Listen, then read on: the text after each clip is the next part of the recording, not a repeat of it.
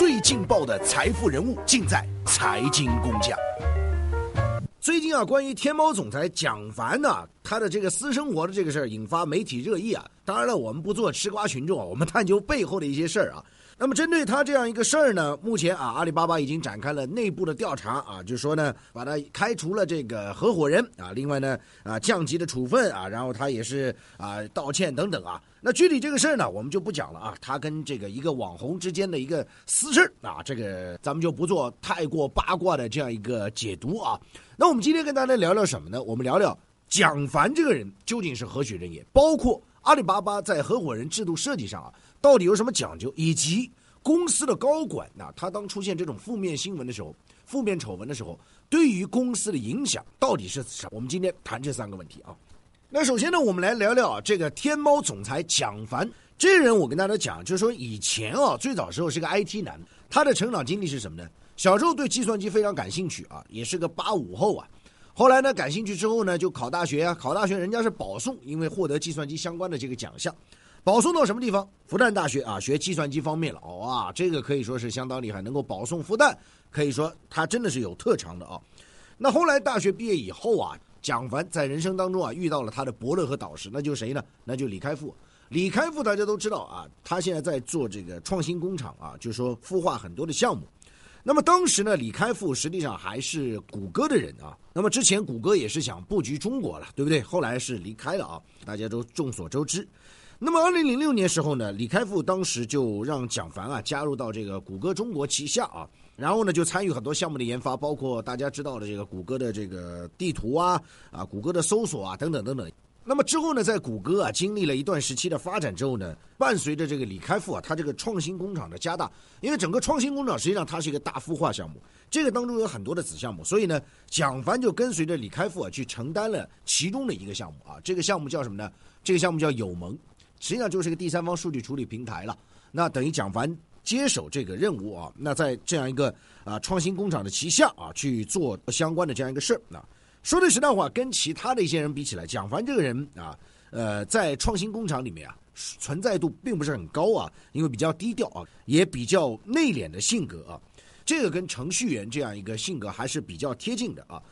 那熟悉创新工厂人士就透露说啊，即使在创新工厂年会上呢。创业者上台发言也没有蒋凡，就可以看到，实际上他实际上性格上面决定比较是一个内敛，所以其实相对于现在的阿里的 CEO 张勇来讲，很少人知道蒋凡。要要不是这次的这个绯闻事件，是不是？那就是在这段创新工厂的这样一个经历，包括在谷歌中国之前的经历呢，蒋凡实际上对于这整个的这个 IT 业务啊，包括大数据的业务，有他自己的一些判断，有他自己的这样一些呃观察，所以他对于数据增长。啊，用户的增长、流量的增长，他有自己的一个观察。那后来呢？我们看到，在二零一三年，蒋凡做出了他人生当中一个重要决定，就是说，把他所创立的这个第三方数据处理平台友盟八千多万美金卖掉，卖给谁？卖给阿里。那么他自个儿实现了一个财富自由了。这一年他才多少岁？他才二十八岁。而且这一年呢，蒋凡跟他的太太孩子也出生了啊。可以说那个时候去看啊，感情还是很甜蜜的啊。哪知道现在出这个事儿？那有了钱之后呢？其实而立之年之后啊，蒋凡就开始啊做自己啊喜欢做的事儿，然后又被第二个伯乐发现，那就是张勇。张勇现在是阿里的掌门人啊。那么我们都知道，张勇当时认为呢，蒋凡符合他用人标准啊。那后来张勇也是逐步的把这个淘宝当中的这个手机移动端的业务啊交给了这个蒋凡，然后他整个去做啊，整个的这个数据的增长、用户的增长啊，充分的、充分的显现啊。这个手机端淘宝用户不断的增长啊，从他手上啊几千万，然后做到上亿啊，手机淘宝用户是非常活跃。其实你可以看到，现在其实很多人啊，淘宝下单基本上通过手机端啊，所以这其中你就可以看到的，蒋凡在淘宝的移动端的业务上，实际上是做出他的汗马功劳。这些的付出，这些的成绩，其实离不开我们刚刚跟大家讲，在谷歌中国里面的这样一些摸索。在创新工厂里面的一些摸索啊，所以这样一个经历，这样一个铺垫，对于他挖掘数据背后流量的增长有非常大的一个效应。所以这也是为什么蒋凡能够一路上来，从淘宝的这样一个总裁，然后后来到天猫的总裁，然后再到阿里合伙人的一个重要的一个支撑点。那二零一七年你可以看到呢，他出任淘宝总裁，他也是第一位啊非阿里内部一路走上来总裁。那在去年啊，他成为最年轻的合伙人了，淘宝兼天猫总裁。去年多少岁？三十四岁。那说句实在话啊，现在大家还不知道这个私生活的这个事件对他啊会不会成为阻碍他接班阿里的这样一个重要因素。因为如果没有这个事儿，他很大概率会接手啊。那第二点，我就想跟大家聊聊，为什么蒋凡这次的个人私生活这个事儿啊，对公司影响的一个启示啊。这次阿里对他进行一个移出合伙人的这样一个。处罚啊，我觉得是意料之中。为什么？因为这起事件对于阿里的股价也好，对于形象也好，产生了非常负面的一个影响。但反过来讲，其实啊，这种事儿也给我们一个非常大的思考，就是上市公司的高管他自己的声誉情况，现在已经紧紧的跟上市公司的软实力，或者说上市公司的短线的这样一个波动紧紧的联系在一起。我们讲这个可以概括为一个什么呢？叫高管声誉，就是名声荣誉啊。这也是一种资产，就当你这个资产出现一个负的情况的时候，会对你上市公司的一个品牌形象，会对你上市公司的一个估值也产生某种颠覆性的影响。这样的例子就太多了。我们从好的例子来讲，你说格力，董明珠董小姐啊，我代言啊，重视个人品牌，她的这个声誉资产非常好啊。人家一想到格力就想到董小姐，想到董小姐想到格力，嗯，这就是相辅相成，会对公司也会产生正面效应。硬币同样是有另外一方面。负面的事件同样是影响深远啊，这个问题就太多了。有的高管啊涉嫌违法，有的高管涉及不道德事件，还有的涉及诚信的问题。往往这些事一出啊，会对上市公司也好，会对公司也好，它的品牌、它的一个估值、它的商誉，会造成不可磨灭的这样一个损失。所以你就可以看到，这次啊，阿里做出这样一个移出合伙人制度的这个安排，你说处罚的算不算少？我个人认为，这个处罚某种程度上。还算是比较轻的，因为它至少现在仅限于道德的层面，还没有涉及到法律。如果涉及到法律，那我想阿里对他的这样一个处罚，不可能简简单单的是移除合伙人那么简单。我甚至认为他的这个天猫总裁啊，什么都会不保。这是一个很现实的问题，因为一个企业的品牌的估值，现在是非常重要，是一个上市公司一个非常重要的核心要素啊。而品牌是由什么构成？是由高管的声誉，是由公司的基本面。是由公司的软实力等等所组成的，缺一不可呀。那最后一点呢，我就想跟大家谈谈这次阿里做出这个决策的这样一个合伙人机制啊，它背后的这样一些背景到底是怎么样？其实说句实在话，当我听到说阿里的合伙人会议决定把他剔除合伙人，我就在想，哇，当时马云真的是蛮高的，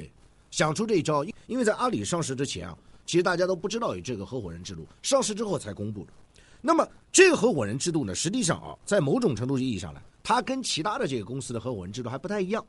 首先，它这个合伙人制度现在有三十多个人，那么当他需要做出重要决策的时候，他会进行合伙人会议。那么这个合伙人制度当中啊，有两个人是永久合伙人，一个就是蔡崇信，马云背后的男人，在阿里的融资也好、发展也好、上市也好，起到不可磨灭的作用；一个就是马云，这两个人啊，是对于阿里的决策是有重大影响。在这样一个合伙人制度当中啊，实际上他们拥有的股权占有的意义是高于在资本市场你所持有的同比例的股份，这就是某种程度上同股不同权，他们的股权更具有决策性，更具分量，对于公司的发展意义重大。而且呢，你可以看到这个合伙人制度在阿里啊，就往往其他公司的合伙人制度，他要承担一些跟营收捆绑的，但是在阿里当中是没有的。那么说到这，很多人会问啊，这次做出。把蒋凡开除合伙人制度，它内部还有一些什么机制呢？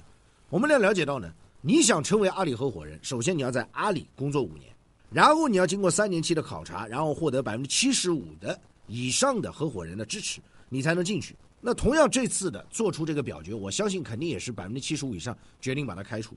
因为合伙人制度当中，阿阿里设计非常清楚，道德操守是一个非常重要的考核指标。甭管你业绩再出色，甭管你能力再优秀，但是当你的道德操守出现了问题，某种程度上给公司也带来负面影响的话，那如果你是蔡崇信，你是马云，我相信你也会毫不犹豫的把他按照这样一个制度把他剔除合伙人制度。这些合伙人只有一个核心目标，就是公司利益最大化，不牵扯很多的这样一个营收，聚焦于同一个目标，始终是保有这样一个核心的股权。所以我觉得马云有时候在讲阿里要成为一百零一年的老店啊。我认为不是句空话，他已经给阿里设计好相关的一个独特的制度，就是希望能够保持阿里的一个内部的循环、内部的运作能够不断的更新迭代，能够确保公司利益的最大化。所以我觉得合伙人制度这次的这个蒋凡的这样一个事件当中啊，得到了一个非常重要体现。甭管你做出多大的贡献，合伙人制度始终是以公司的利益作为一个唯一的目标。那当你的行为对公司的利益产生的影响的时候，当然毫不犹豫的把你剔除出合伙人。而蒋凡事件也再次告诉我们，公司高管的声誉资产是多么重要。收藏订阅财经工匠，您不可或缺的财富音频专栏。